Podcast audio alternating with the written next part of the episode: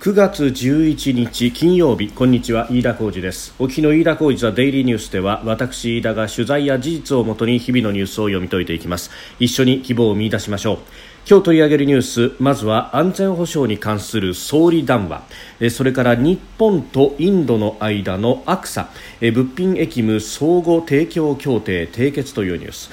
えさらに菅官房長官将来的な消費税増税今後10年は不要と明言えそして尖閣沖の漁船衝突事件えー、これから10年が経ちましたがあこれについて検察に意見をしていたと発生当時の岡田克也氏、えー、当時の外相が、えー、コメントを発表しております。さあ今収録しておりますのが9月11日日本時間の夕方6時半を過ぎたところです。すでに東京の市場は閉まっております。日経平均株価の終値昨日と比べ171円2銭高。えー、2万3406円49銭で取引を終えました。続伸であります。えー、朝方は前日のアメリカの株安を受けて売りが先行したんですが徐々にですね国内の経済活動再開の期待が強まりまして新型コロナウイルス感染拡大の影響が強かった内需株を中心に買いが広がったということです、まあ、GoTo キャンペーンの東京適用が10月からかなどと言われているあたりもありまして、えー、投資家心理が上向いたということであります。えさて、そんな中ですね今日は実は安全保障面で、えー、かなりいろいろと進展があった日でありました。あの例によって国内の報道は総裁選絡みというところと、まあ、この新型コロナウイルスというものが、まあ、二大話のようになっていてですね、えー、あまり外交というものが注目されないところですが、えー、安全保障についてですね、えー、政府は安全保障政策に関する安倍総理の談話を発表しました。えミサイル阻止に関する新たな方針を検討している点に触れまして今年度末今年末までにあるべき方策を示し我が国を取り巻く厳しい安全保障環境に対応していくこととするとしましたこれあのすでにですね首相官邸のホームページにえー、令和2年9月11日付内閣総理大臣の談話ということで、えー、全文が載っております。えーまあ、あのこの7年8ヶ月の安倍政権の安全保障政策についてまず振り返りまして、えー、平和安全法制を成立させ日米同盟はより強固なものになったと、えー、我が国自身の防衛力の向上日米同盟の強化さらには自由で開かれたインド太平洋の考え方に基づいて諸外国との協力関係を構築することにより我が国周辺の環境をより平和なものとすべく努力してきたと。でその一方でその取り巻く安全保障環境は厳しさを増している。で特に挙げているのが北朝鮮です。我が国を射程に収める弾道ミサイルを数百発も保有していると。で核兵器の小型化や弾頭化も実現していると。いうふうに明記をしまして。えー、これらを弾道ミサイルに搭載し我が国を攻撃する能力をすでに保有しているとみられると。指摘をしております。であのイージス・アショアのハイプロセスの停止なども、えー、を触れながら、ええー、この迎撃能力を向上させるだけで本当に国民の命と平和な暮らしを守り抜くことができるのか。抑止力を強化するためミサイル阻止に関する安全保障政策の新たな方針を検討してきたと、えまあ、これはあの NSC 国家安全保障会議の4大臣会合などなどでさまざま検討してきたところでありますで憲法の範囲内でどう守るか、え日米同盟の役割分担を変えることもなく助け合うことのできる同盟の中で、えどう守っていくのか。えーまあ、その同盟の絆を強くすることによって抑止力を高めて、攻撃の可能性を一層低下していくことが必要だと指摘しております。で、えー、今年末までに今年末までにあるべき方策を示し我が国を取り巻く厳しい安全保障環境に対応していくこととすると、いうことであります。国民の生命、身体、財産の安全そして領土、領海、領空をどう守り抜くかというところ。をどうするか、まあ、これあの具体的なところまではさほど触れていませんけれども、まあ、ただ、えーこの今紹介したようにですね迎撃能力の向上だけで、平和な暮らしと国民の命を本当に守り抜くことができるのかというあたり、まあ、抑止力の強化をどうするか。そこには当然削減地をどう攻撃するかというところも含まれてきているんですがそしてもう一つ、えー、さらに踏み込んで、えー、お話をしますと、まあ、これ北朝鮮が念頭に置かれております、まあ、あの国際的にあるいは外交上、まあ、そう言っておかないといけないわけなんですが、まあ、これあの安全保障の専門家の方々は様々に指摘しています。えー、例えば、えー、空対地ミサイルなどで、えー、削減地攻撃能力を日本が持ったとしましょうとでその場合に北朝鮮が保有している移動式のミサイルであったりとかで、えー、攻撃ができるのかというとその移動式のミサイル発射台がどこにあるのかというのをですね、えー、まあ中にスパイなどがいれば正確に把握ができるでしょうがそういう能力はなくそして、まあ、上空から衛星で見ると言っても限りがある中で、えー、さらにこの談話でも指摘してある通りですね、えー、数百冊数百発を保有しているということも合わせて考えるとでしかもそれを100発単位で、えー、一斉に発射するということがどうやらできそうだということも指摘されております。それを考えるとですね実は北朝鮮の移動式のミサイルを標的にしてこの我が国が削減値攻撃能力を持つというのは実は、え、現実的ではないというかそれによってさあ守れるかというと、えー、どうだということになりますただしこれがですね北朝鮮ではなくって今まさに尖閣を狙おうとしている中国に話を切り替えると様相がガラッと変わります。その尖閣をじゃあ船でもって攻めて取るというようなことを中国がしてこようとしたときにまずは空の優勢航空優勢をあの空域で取ってくるということが容易に考えられると、まあ、そのためにですね水門というところに、えー大きな空軍基地を作って、えー、台湾とそして香港を両にらみにしていると、えー、中国人民解放軍空軍はですね、えー、そうしているというふうにされております。それに対して削減値攻撃能力があればこれはかなりの抑止力になると。要するに上がってくる前の航空機であるとかを、えー離陸できなくするようにすると。するだけでも相当なこれは足止めになると。いうこと。で、えそれが分かっているのであれば中国側はおいそれと挑発はしてこないであろうと。いうこと。で今はその矛の部分の役目というのは、えー、安保日米安全保障条約によって、まあ、アメリカ軍が、一時的に担うということになっておりますがアメリカと中国核を持った大国同士が、えー、角を突き合わせている状態でさ果たして、えー、その矛の能力をアメリカが自分たちから先に使うかというとそこはなかなか難しかろうと。でしかも第一義的にはどこの領土だということになると当然日本の領土ということになりますので、えー、そこをどう守るのかということまで合わせて考えると日本側にもそうした削減地を攻撃する能力があるということがかなりの抑止力になると様相が一変するということが考えられます。まああの中国との関係というものや日本の国内の親中派の存在というものまで考えるとこの談話でもってですね、えー、名指しで中国というものをやるのはああまり行儀のいいことではないと、まあ、確かに北朝鮮との間に国交はありませんが中国との間には一応、えー、平和友好条約があって国交があると。いうことです。まあ国交があるとはいえ今、えー、切っ先をこちらに向けつつあるというのは確か。それに対して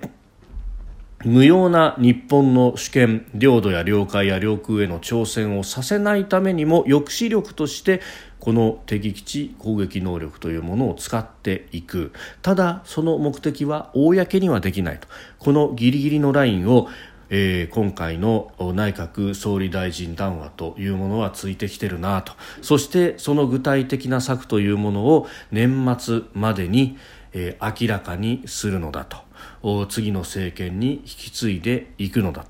ということが明々白々になりました。そして、えー、この談話の中にもあります、えー、自由で開かれたインド太平洋と。こういった、まあ、考え方に基づいて諸国と連携することでまた抑止力を高めていく。えその一つの方策として結実したのが日本とインドの間での安全保障分野の協力強化のための、えー、物品役務総合提供協定 AXA であります。えー、これを提供提携しておくと日本の自衛隊とインド軍の間で食料や燃料などを相互に提供できるようになると、まあ、食料、燃料あるいは部品というところでですねこのアクサっていうものがあると国際的な協力であったりとかあるいは、えー、演習においても非常に役に立つというふうにされております、まあ、日本とインド、まあ、それだけじゃなくてアメリカなどなども含めてですね、えーマラバールと呼ばれるような、えー、多国籍の演習というものもやっております、まあ、そういったところで例えば燃料だとか糧食だとか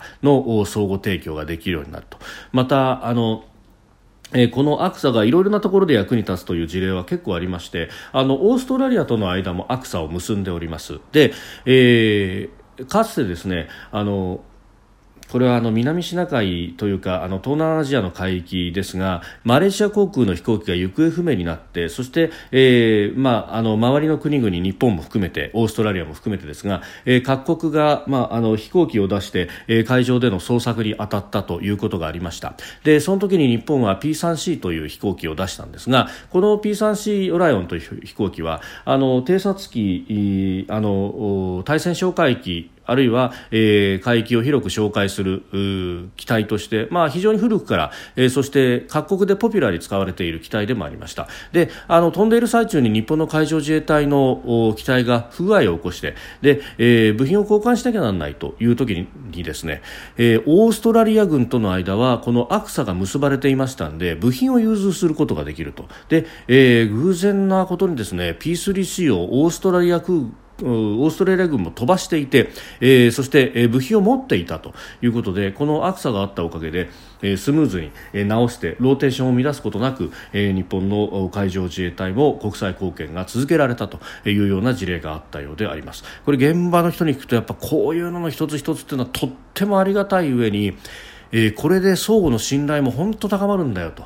いう話をしていました、まあ、あの縁の下の力持ちのような、えー、このアクサというものの署名でありますがしかしながら、えー、今後の、まあ、安全保障しかもこの自由で開かれたインド太平洋という日本の戦略も考えますと。で、えー、さらに足を伸ばして考えれば今後インド洋からその先のアフリカというところでの協力関係ということまで合わせて考えるとですね、まあ、ここら辺の地域の安全保障という面でも考えても、えー、非常に大きなものが締結されたんだろうということです。まあ、あまり報じられないところではありますが、え今日はあ安全保障について、えー、2つかなりの進展があったということをまずお伝えしておきます。えー、それからですね菅官房長官が今日の午前中の会見の中で、えー、消費税の増税に対して